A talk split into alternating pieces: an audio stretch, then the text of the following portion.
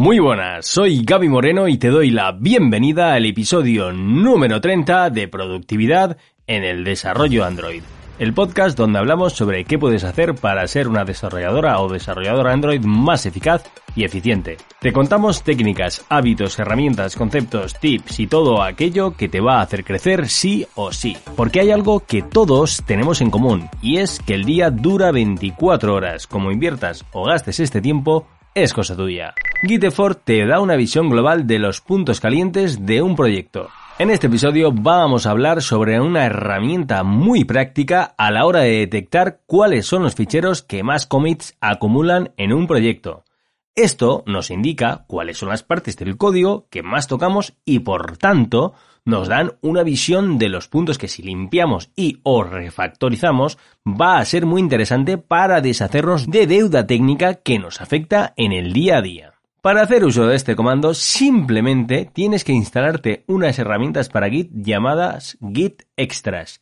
En la entrada de mi web tienes un link para acceder a ellas. La entrada es gabymoreno.soy barra git-effort o simplemente gabymoreno.soy barra 30. 30 que es el número de episodio de, este, del programa con número.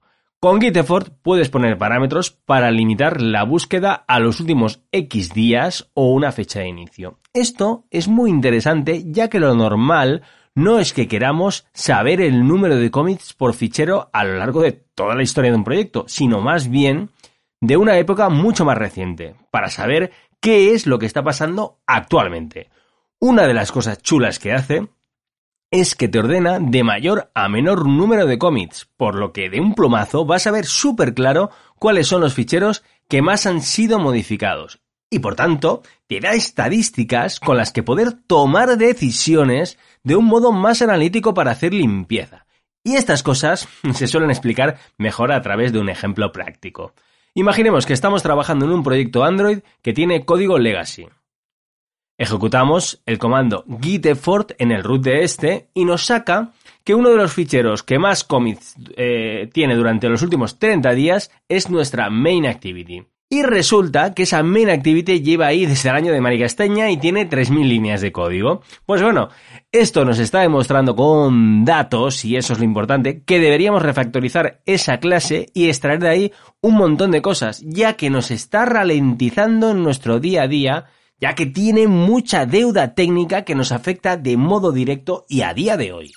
¿Quieres crecer como desarrolladora o desarrollador Android? Suscríbete en iBox a Productividad en el Desarrollo Android.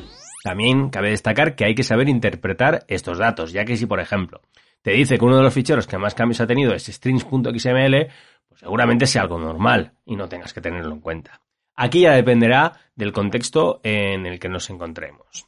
Como conclusión, es una herramienta muy sencilla de instalar y de utilizar, además de gratuita. Con lo que yo le daría un ojo, aunque sea solo por curiosidad, y ver así los puntos calientes de tu proyecto. Muchísimas gracias por estar al otro lado del transductor acústico. Si quieres seguir creciendo como desarrollador Android y aún no lo estás, suscribirse es una muy buena opción. Te agradecería enormemente si recomiendas el podcast a tus contactos, ya que de esta manera me ayudas a ayudar a más personas. Y si tienes cualquier sugerencia, pregunta o cualquier comentario, me puedes enviar un mensaje a través de la sección Hablemos de mi web gabymoreno.soy. Y poco más que contarte en el día de hoy. Nos escuchamos en el próximo episodio de Productividad en el Desarrollo Android. Un abrazote.